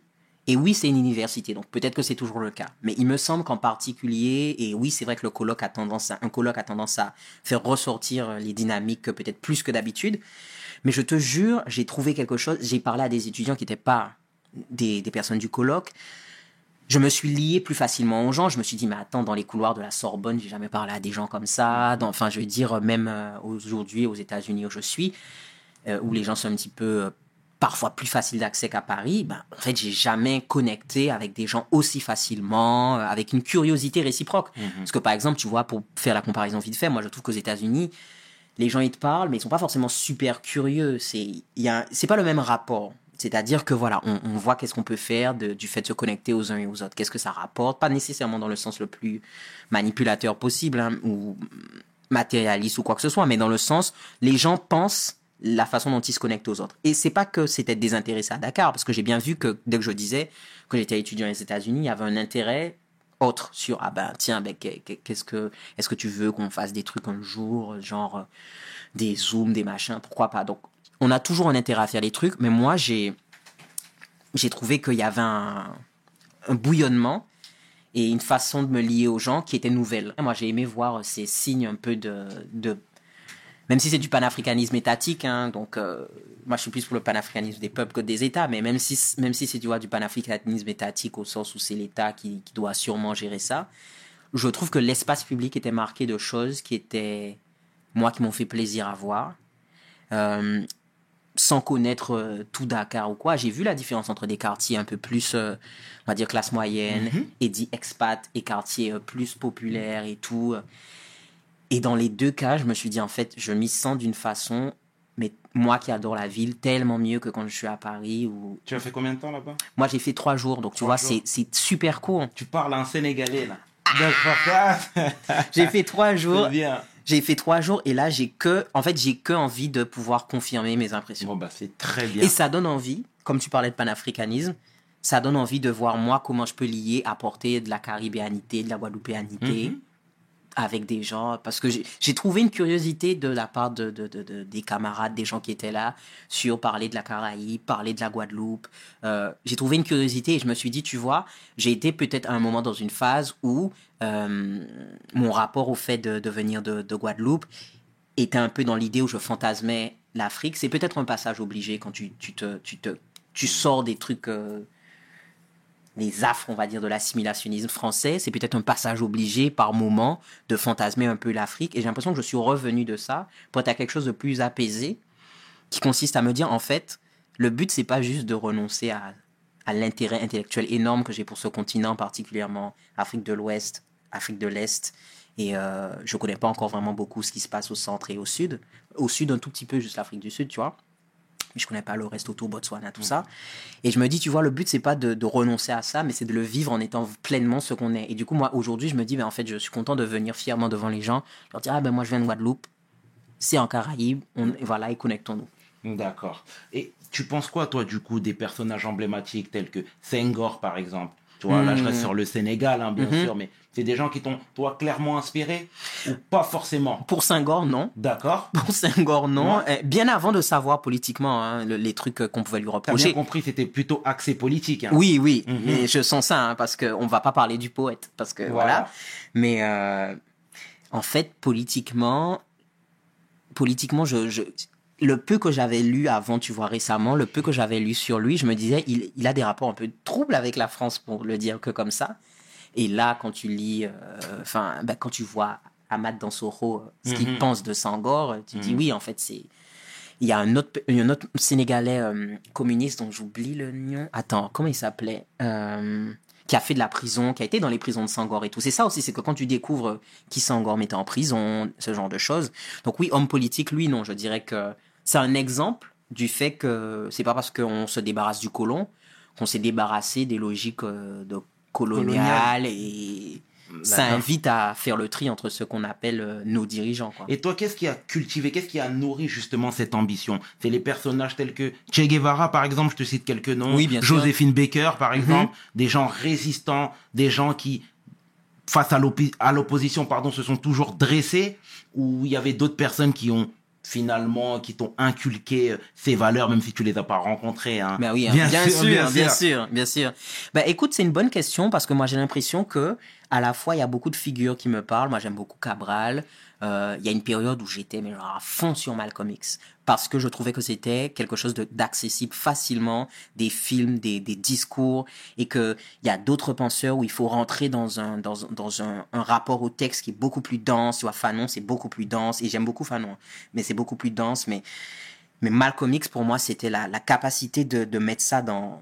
Tu peux mettre un peu de... Tu saupoudres tout ton quotidien de Malcolm X peut-être beaucoup plus facilement que du Fanon. Et donc, à un moment donné, j'étais très à fond. Et quand je dis un moment donné, c'est pas que j'ai un problème avec lui aujourd'hui, c'est juste que je suis passé dans quelque chose, encore une fois, de plus apaisé, c'est-à-dire comprendre euh, les erreurs stratégiques, comprendre euh, les contraintes aussi qui pèsent sur lui. C'est pas que est-ce qu'on fait le bien ou, ou est-ce qu'on se trompe ou est-ce qu'on a raison. C'est aussi il y a des contraintes qui pèsent. Et comprendre un peu plus les acteurs et j'ai l'impression que, au-delà de ces figures que j'ai beaucoup aimées, je crois que j'ai depuis un moment, et aujourd'hui j'en suis conscient, donc c'est pour ça que je le verbalise comme ça, mais depuis un moment, j'ai surtout eu la fascination des organisations politiques. C'est-à-dire la fascination des choses que les gens réussissent à faire en groupe. Et ça, si tu veux, j'ai eu des réflexions moi-même au bout d'un moment sur l'héroïsation, les limites de l'héroïsation qui t'empêchent à travers la figure des grands personnages, de comprendre les dynamiques collectives qui permettent à telle chose de faire. Même si, bien sûr, chacun a un rôle et que tout le monde n'est pas Malcolm, tout le monde n'est pas Angela Davis, tout le monde n'est pas Assata Shakur, Mhm. tout le monde n'est pas, euh, euh, par exemple, en Guadeloupe, Luc ou euh, euh, Danny Bebel Gisler. Tout le monde n'est, chacun apporte quelque chose de précis aujourd'hui. par exemple, quelqu'un s'est pensé un intellectuel comme Ronald Selbonne, intellectuel politique. Tout le monde n'est pas tout le monde. Et quelqu'un aussi qui a une longue histoire de lutte. Mais en même temps, j'aime comprendre aujourd'hui, surtout les figures qu'on appelle les héros, dans quoi ils s'insèrent en fait. Dans, quoi, dans quelle dynamique de groupe ils s'insèrent. Et je pense que ça, c'est le truc qui m'a le plus inspiré. Pour citer des exemples, les- le Black Panther Party, encore un exemple comme Malcolm X, accessible au plus grand nombre. On a quasiment tous déjà entendu ce nom. Après, rentrer dans le fond du truc te fait découvrir, voilà, ce que c'est qu'être dans un parti révolutionnaire, ce que c'est que d'être, de, de devenir complètement paranoïaque à cause de la pression des- des- du FBI, ce que c'est que de devoir gérer le rapport homme-femme à l'intérieur euh, d'une organisation politique. C'est ça que j'aime avec le fait de regarder les groupes, parce que les individus, on se les raconte toujours dans une version idéalisante ou diabolisante. On peut faire ça avec les groupes aussi. Mais j'ai l'impression que quand tu sors de l'idéalisation, de la diabolisation, tu apprends beaucoup plus sur ce que c'est que la lutte quand tu regardes un groupe. Moi, je trouve ça fascinant. les débats dans les Black Panthers sur la question homme-femme, sur les désaccords qu'ils ont, pas entre hommes et femmes, pas entre hommes et femmes, hein, mais les désaccords sur la question du rapport des femmes entre certains militants, on va dire plus conservateurs, et certains militants plus euh, à même que, bah, en fait, on va pas juste se débarrasser du racisme et du capitalisme, on veut se débarrasser aussi de, de- de- de- de- des rapports hiérarchiques euh, qu'ils ont remodelés euh, et qui font que, même dans un contexte où l'homme noir est dominé, comme aux États-Unis, parce que c'est pas l'homme noir hein, qui dirige les États-Unis, ni la France d'ailleurs, mais même dans un contexte où l'homme noir est dominé, eh bien, il y a un rapport hiérarchique dans le cadre euh, communautaire et familial à la faveur de l'homme. Et les Black Panthers font partie des gens qui ont posé ça. Enfin, certains. Il faut le dire. Certains. Il faut le dire. Oui. Et est-ce que toi, la politique institutionnelle t'intéresse? Ça pourrait, mais euh, comment dire? Ou du moins, t'intéresserait alors? Oui. Pourquoi je te dis ça pourrait? Parce que j'ai l'impression d'avoir beaucoup bougé, beaucoup évolué. Tu m'aurais posé cette question-là il y a 3-4 ans, je t'aurais dit jamais. En dehors, toujours, machin. Aujourd'hui, j'y crois pas que forcément. Tu te rappelles, on a parlé tout à l'heure de l'interdépendance des stratégies. Aujourd'hui, je suis convaincu que, en restant en dehors des institutions, toute formation politique et tout individu qui reste en dehors des, des, des institutions du pouvoir a un rôle à jouer qui n'est pas le même que celui ou celle qui est dedans. Et ça ne veut pas dire que ça ne marche pas ensemble. C'est-à-dire que, comment te dire ça? Pour prendre l'image simple, on peut aller, toi et moi, dans la même direction, mais pas être sur le même chemin. Mais on va dans la même direction. Et sur ton chemin à toi, tu affrontes certains obstacles. Sur mon chemin à moi, j'affronte certains obstacles. Mais peut-être que l'horizon est le même, le sens du chemin est le même. Mhm, J'entends. Donc moi, je me dis, par exemple, si je rentre dans le truc institutionnel, j'espère que j'aurai encore la conscience politique que j'ai aujourd'hui pour accepter de me faire botter les fesses par des militants en dehors qui vont pointer des contradictions et de ravaler sa fierté et de dire, s'ils ne le disent pas, nous, dans l'institution, on va mal tourner.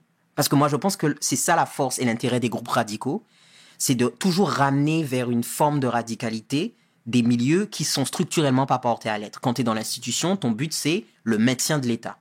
C'est pas le, pas défaire l'État, tu vois.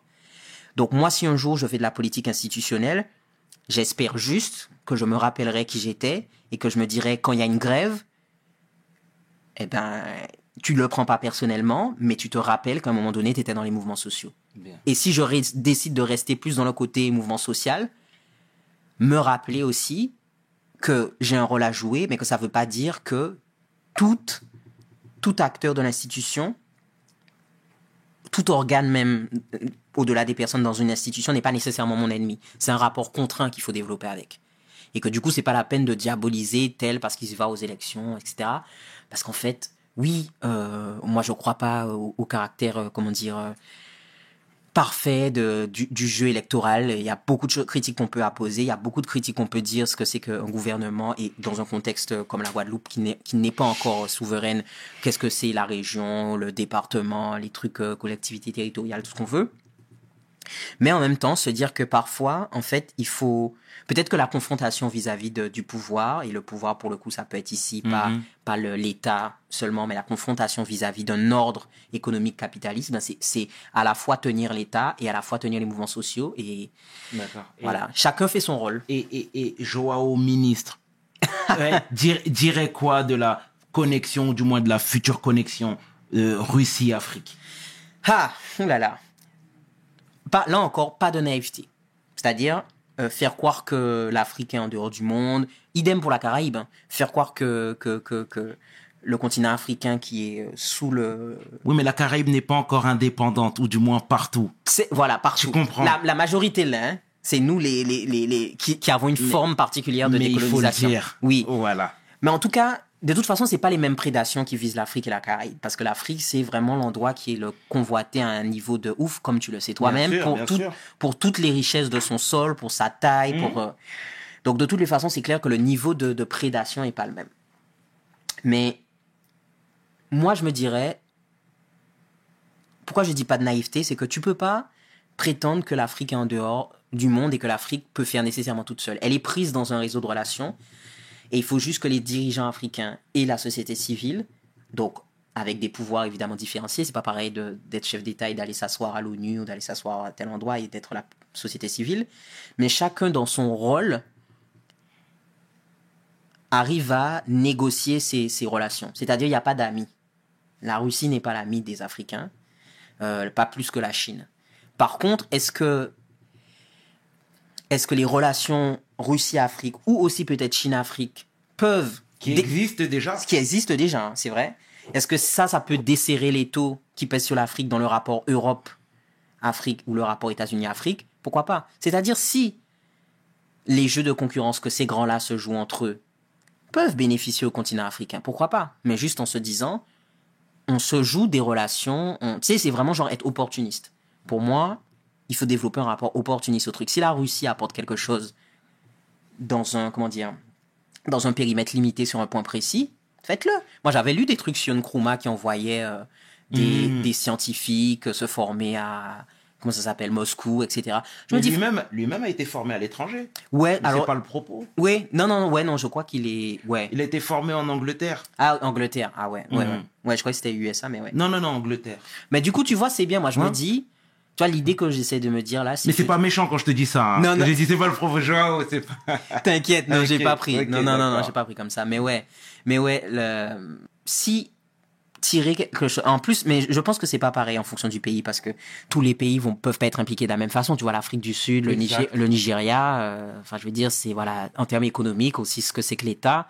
Bon, c'est pas la Libye ni la Somalie, hein, tu vois. Donc euh, voilà, donc je pense que de toutes les façons, les, les rapports que si on se pose la question des rapports que le continent africain et tous ces pays à l'intérieur peuvent avoir avec un, un, un- un agent tiers qui est ni euh, ni euh, comment dire les alliés euh, sud-américains par exemple Mhm. ou ni les impérialistes du nord en fait la question elle, pose l'édification de ce que c'est que la, euh, la souveraineté africaine et donc l'enjeu toujours reformulé en fonction du contexte etc évidemment des États-Unis d'Afrique on parlait de Nkrumah tout à l'heure mais voilà c'est une idée qui est encore euh, tu vois, quand justement Dakar, c'est une idée qui a été soulevée encore par différents intervenants sur la question de, en fait, pendant qu'on est en train de parler de développement national, pendant qu'on est en train de parler de, de relations de tel pays ou de telle sous-région du continent avec tel euh, acteur, la question fondamentale qu'il faut continuer à poser de manière concomitante, concomitante pardon, c'est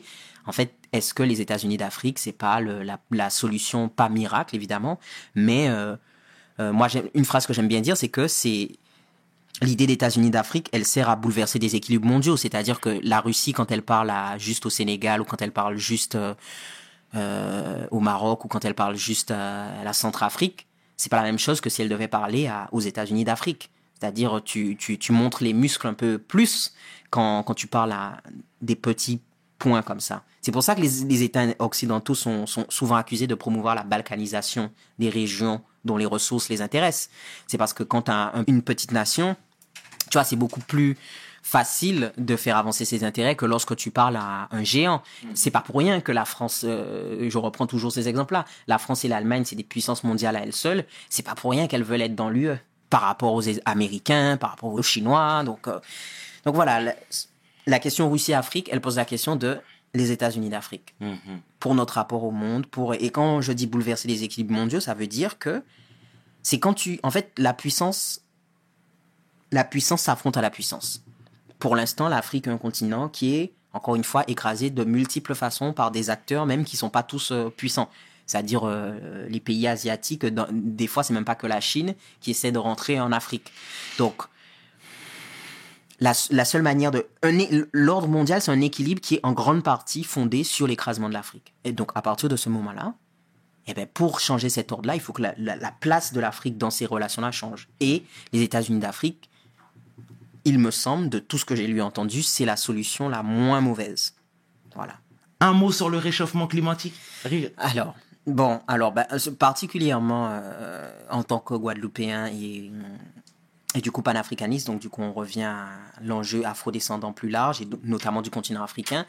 En fait, ouais, nous, il faut vraiment, nous, les diasporas, les afros, tout ce que tu veux, faut qu'on ait vraiment une conscience de, sans être tous des experts, on va, on va pas tous changer de domaine, on va rester dans nos domaines, mais il faut que même à minima, qu'on ait conscience que, en fait, nos enjeux sont pas que des enjeux liés au racisme, etc. Ils sont, ils sont des fois liés à des enjeux comme habiter, habiter la Terre et qu'est-ce qui va devenir de petites îles comme la Caraïbe euh, avec le réchauffement climatique? Qu'est-ce que va devenir l'Afrique? Il y a quelqu'un qui disait ça au colloque de Dakar, un, monsieur du Nigeria, qui disait, en fait, rendons-nous compte hein, que même si l'Afrique c'est pas la plus pollueuse, elle va payer le prix de la pollution et du réchauffement climatique plus que d'autres. Il disait, il faisait des prévisions, tu vois, moi si c'est des trucs techniques que je ne connais pas, mais j'ai retenu la conclusion de son discours, c'était une invitation à, dans sa compréhension du colonialisme, à ne pas rester que sur un certain nombre de sujets limités, la culture, l'économie, etc., mais comprendre comment toutes ces choses-là, tout aussi importantes soient-elles, sont liées aussi au devenir de la capacité d'habiter la Terre. Et qu'il disait l'Afrique va être, si on fait rien contre le réchauffement climatique, l'Afrique va être un incendie géant.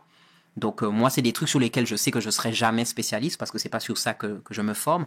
Mais par contre, je me dis, je suis obligé de, de, de, de, de, de- de me poser la question dans les organisations politiques où je suis sympathisant ou alors où je suis dedans, de me dire, ben en fait, ouais, s'il y a... Enfin, il faut que cette question-là, elle soit posée, tu vois. Et euh, tu vois, moi, j'espère beaucoup apporter ma part sur les questions qui me sont chères, comme celle de l'incarcération, parce que je suis vraiment anti-prison pour des raisons qui sont très longues, hein, donc euh, on va pas forcément venir là-dessus là. Mais euh, je développe ça sur mes réseaux sociaux, tu vois. Bien sûr. Et moi, je me dis, moi, ma part, je l'ai comprise, c'est de faire, de partout où je suis, de faire comprendre qu'il y a un problème avec la prison, d'abord, et de lier ça ensuite au capitalisme, ensuite au colonialisme, etc. Mais de faire ça. Et bien, moi, je me dis, par exemple, je suis toujours ravi quand quelqu'un d'autre qui, sa part, c'est sur l'écologie, le climat, euh, la question des fonds marins, de la biodiversité. Je me dis, bah voilà, donne-moi ce que tu as. Moi, ce sera jamais ma spécialité, je pourrais jamais en parler comme toi, mais donne-le-moi. Donc moi, voilà, j'invite toute personne qui veut partager des trucs sur le climat, voilà, comme on, comme on est, on, sera- on sera sur les réseaux sociaux avec cet entretien et tout. bien. Si vous avez des trucs, envoyez, parce que moi, je rebalance aussi à mes réseaux les trucs euh, qu'on m'envoie. Donc, euh, C'est très bien, c'est très bien dit, c'est très bien dit. Euh, je voudrais rebondir, Joao. Je parle beaucoup, hein. ah, tu rigoles, non, non, tu rigoles. Je pose beaucoup de questions. Non, t'as Voilà. raison, non, non, non, t'as raison. Eh, je voudrais qu'on qu'on- qu'on revienne deux petites secondes sur le devoir de mémoire. Yes. Parce que je trouve qu'il parfois il disparaît, faut Mhm. le dire clairement, tu vois. Euh, toi, toutes ces questions-là, que ce soit le, tri- le, le, le commerce triangulaire, pardon, Mhm. le navire de Zong, Hmm, c'est des choses que tu as appris déjà tout petit hmm. aux Antilles. Eh ben, c'est très intéressant que tu mentionnes ça parce que euh, moi, je trouve que si je devrais remettre en question l'éducation scolaire que j'ai re- reçue en Guadeloupe, ce serait pas tant sur la question de l'esclavage que sur la question des décolonisations. C'est-à-dire que je dis pas que peut-être qu'il y a des personnes qui n'ont pas reçu assez ou de bonnes informations sur l'histoire de l'esclavage quand ils étaient au primaire, collège, lycée. Mais moi, j'ai trouvé que je suis arrivé en France avec une palette d'informations assez nourrie déjà et qui n'était pas nourrie par moi, qui était nourrie par l'école, les professeurs qui nous faisaient faire des trucs, des projets. En Guadeloupe, la date de l'abolition de l'esclavage, c'est le 27 mai. Ben, plusieurs années, pas toutes les années, mais on était dans des projets autour du 27 mai. Euh, on a fêté, euh, mille- euh, alors 1802, c'est une révolte de, de, de, de personnes en Guadeloupe, et c'est toujours très intéressant de rappeler, c'est une révolte pan-caribéenne. Parce que par exemple, alors bien sûr, tu as Ignace qui est de Guadeloupe, Solitude qui est de Guadeloupe, tu as Delgrès qui est né en Martinique, euh, tu as d'autres personnes aussi qui venaient d'autres îles. Donc c'est une révolte pan-caribéenne contre le rétablissement de l'esclavage par Napoléon. Et bien par exemple, moi je me rappelle enfant, on avait fait, c'était pas une pièce, comment on appelle ça? C'est une représentation. On avait fait une représentation sur 1802, tu vois. Donc même enfant, c'est- voilà, il y avait des problèmes hein, dans la manière d'expliquer l'abolition. Je dis pas que c'est parfait. Par contre, la question n'est pas tue. C'est-à-dire que si quelqu'un vient dire aux Antilles, euh, quelqu'un me demande, pardon, excuse-moi, si quelqu'un me demande est-ce qu'aux Antilles on vous parle de l'esclavage, oh oui. Après, peut-être en fonction du prof, c'est pas tout à fait pareil. Peut-être que certains profs vont insister sur Victor Schellcher, alors que d'autres vont, d'autres vont insister sur les révoltes de personnes esclaves. Et d'autres vont ne faire ni l'un ni l'autre, mais pardon, mais pardon, vont parler de l'interaction entre les deux.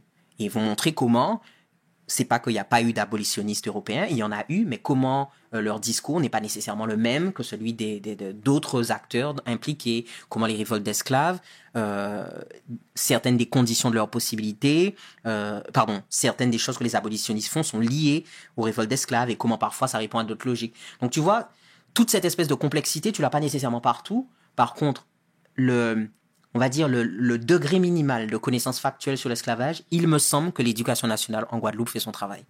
Là où je le dis à posteriori, qui me semble qu'il y a un problème, c'est la décolonisation.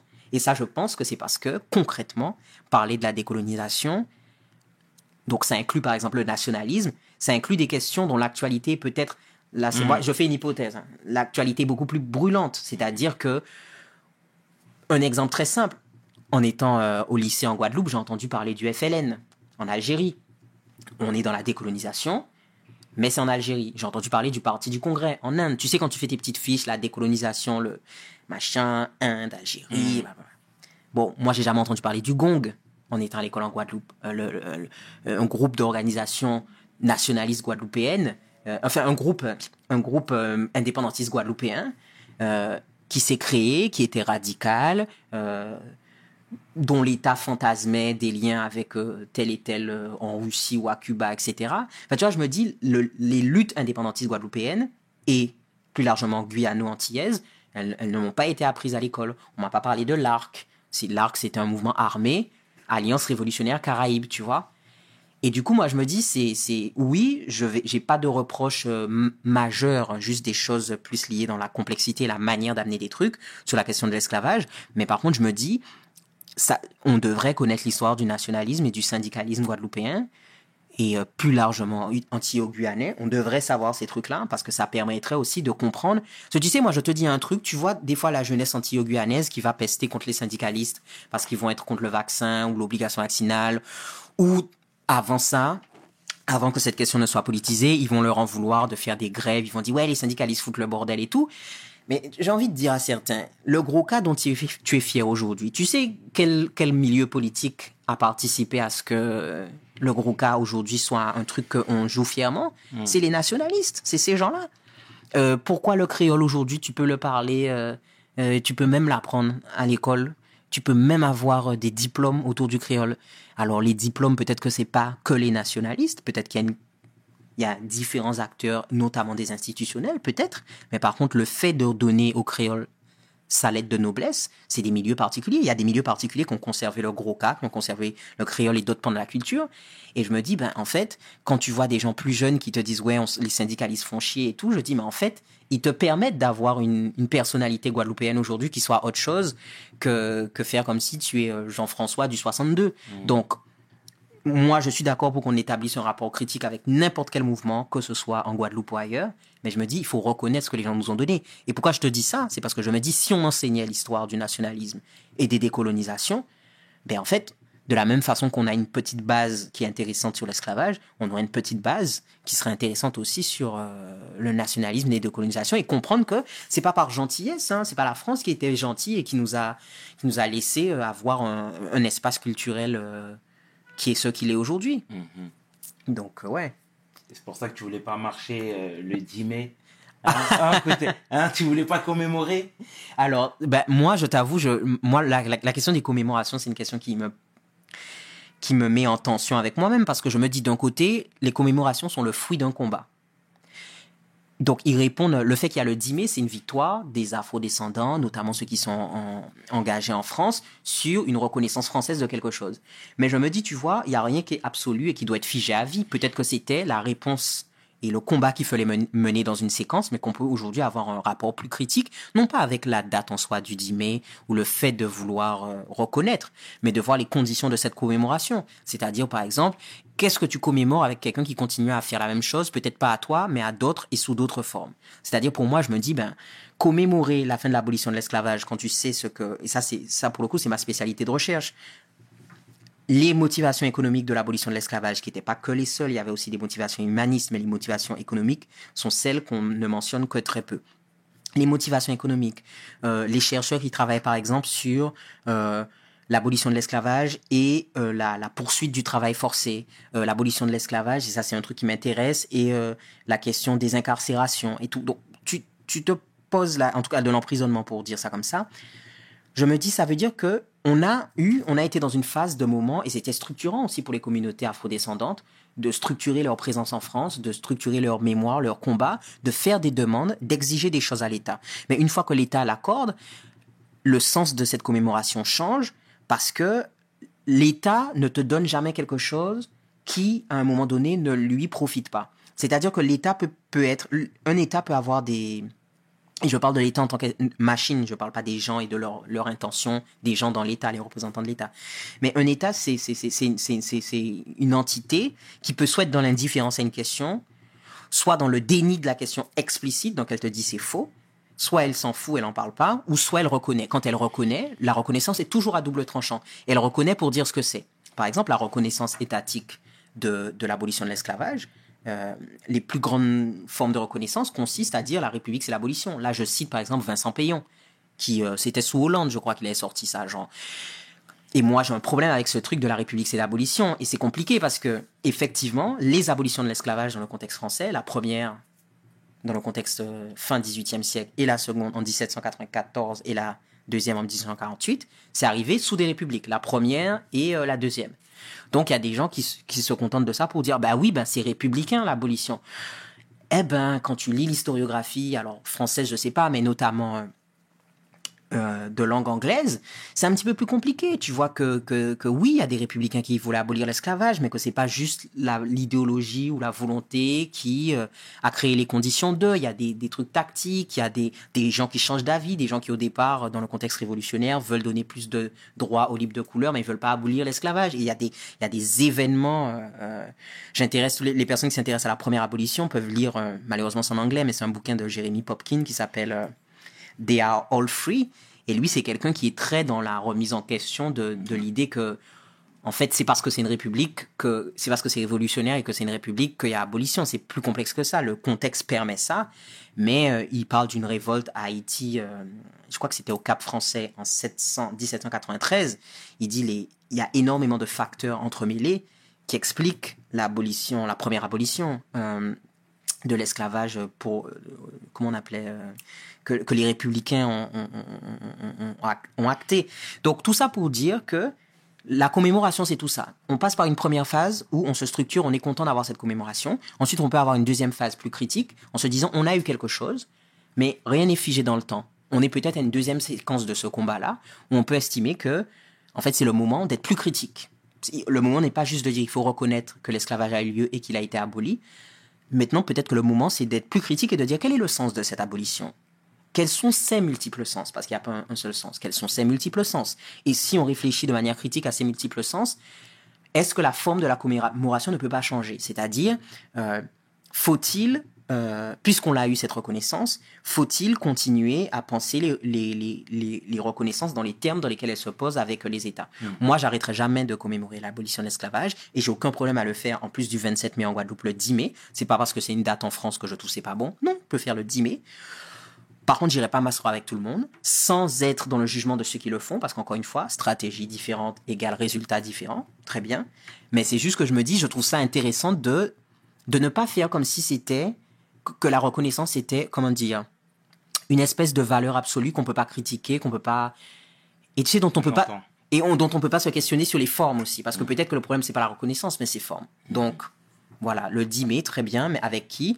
Et der- der- dernière chose, on- rappelons-nous du dernier 10 mai. C'est Macron qui fait tout un cinéma sur le fait qu'on on a le droit de, de commémorer, euh, on a le droit de se souvenir de Napoléon, que c'est pas le célébrer, que de se rappeler tout ce qu'il a été dans son entièreté. Donc tout un cinéma autour de Napoléon, alors euh, et sous le feu des critiques, N- Macron te dit oui, on va quand même euh, parler de Napoléon, nanana. Et puis il vient là quelques temps après à la cérémonie de l'abolition de l'esclavage, il dit rien. T'es là, oui, bon, en fait, t'avais plus à jacter sur Napoléon qu'à parler d'abolition de l'esclavage. Et je me dis, en fait, ça c'est un crachat pour nous, mais je me dis, mais en fait, nous, si on veut pas le crachat, on met pas notre visage dans le sens aussi. On se dit, bon, ben, mon gars, euh, On sent que t'en avais gros sur la patate. mais oui, Mhm. parce que ça c'est insultant de faire ça. Mais je me dis, en même temps, nous, on était là pour prendre le crachat, donc. euh, Bon, au moins c'est, c'est- au moins c'est dit, Joao. Au Oui. moins c'est dit. Euh, mais avant de te laisser partir, voilà, je voudrais que tu nous parles un peu de ta vie aux États-Unis. Oui. Tu vis à Baltimore. Oui. D'accord, qui est pas très loin de New York, sur la côte est. Oui. Moi, quand j'entends parler de Baltimore, je pense à The Wire. Oui. Quand j'entends parler de Baltimore, je pense à Tupac, Oui. qui a vécu là-bas. Ouais, complètement. Ok, ok.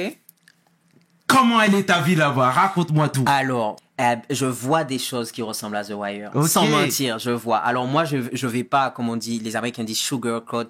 Je vais, je vais pas embellir un truc qui est compliqué. Baltimore, c'est une ville compliquée, mais elle a aussi sa richesse. Mais c'est une ville compliquée. En tout cas, je trouve que tu peux pas, tu peux pas ignorer les difficultés de cette ville.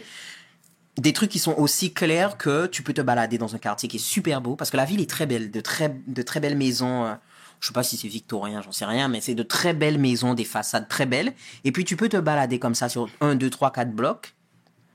Le bloc d'après, même qualité de maison, mais entièrement vide. Et tu te dis, mais attends, je comprends pas, je suis dans, je suis dans quelle partie de l'espace, je suis dans une autre dimension. Moi, c'est incroyable de, enfin, des kilomètres, je n'ai jamais vu ça en région parisienne ou à Marseille. Des trucs vacants, vides, qui cohabitent à côté de trucs habités. Et l'ambiance, elle est tellement glauque parce que tu sais, c'est, c'est, c'est, il y a des endroits glauques. C'est pas l'ambiance générale de la ville, hein, mais quand tu es dans des zones où il y a tellement pas de, de trucs habités, ça devient glauque tout d'un coup. Et puis après, tu fais 3-4 blocs, tu vois des 4K, des trucs. Donc c'est très, c'est très étrange comme, euh, comme situation. Là, on parle des quartiers qui sont en train de se regentrifier, on va dire. C'est-à-dire ceux où les gens recommencent à revenir et il- ça leur coûte moins cher d'acheter une euh, townhouse là. Mais en bas, il y a toujours, voilà, tu vois euh, quelque chose qui me choque, mais ça c'est les États-Unis, c'est pas que Baltimore, même si Baltimore c'est un peu plus aussi. Bon, la violence par arme à feu, ça y a pas photo. Euh, moi, je n'ai jamais été témoin et encore heureux victime. Mais par contre, quand je regarde le journal, je vois des endroits où je traîne, on te dit oui, euh, euh, 11 trucs de coups de feu entre vendredi et, ça, euh, vendredi et dimanche, tu vois, genre 11 tirs, euh, machin. Donc, on ne peut pas nier, c'est- dans le quotidien. Moi, je sais pas qui vit à Baltimore sans le savoir. Je peux pas le nier. Je peux pas nier ce que je vois aussi comme euh, les corps marqués, notamment des Afro-Américains. Beaucoup de gens qui sont à la rue et tu vois des gens avec un fauteuil roulant parce qu'on les a amputés d'un truc et c'est des Afro-Américains qui me disaient mais tu sais que c'est beaucoup de gens c'est deux choses soit c'est des vétérans de guerre qui en rentrant euh, ont fait des dépressions et ils sont tombés dans la drogue etc soit c'est des gens ils n'avaient pas d'assurance et ils sont diabétiques. Donc le truc la maladie continue à faire ses dégâts il faut amputer. Il y a une misère sociale que tu vois aux États-Unis et en particulier dans des endroits comme Baltimore, Saint-Louis du Missouri, certains quartiers de Philadelphie, le South Side de Chicago, euh, tout ce qui, tout ce qui s'appelle Skid Row du côté de Los Angeles. C'est des choses que tu vois et, et- et je veux vraiment pas que ce soit pris pour dire qu'il n'y a pas de galère en France. Moi, j'ai vu des choses à Marseille en France. Attention, Marseille, c'est chaud. C'est chaud, Marseille. Il y a des endroits en Ile-de-France qui sont chauds. C'est juste que la quantité de à quel point c'est chaud, les États-Unis, tu vois, c'est c'est- pas faux quand on pense que c'est pire.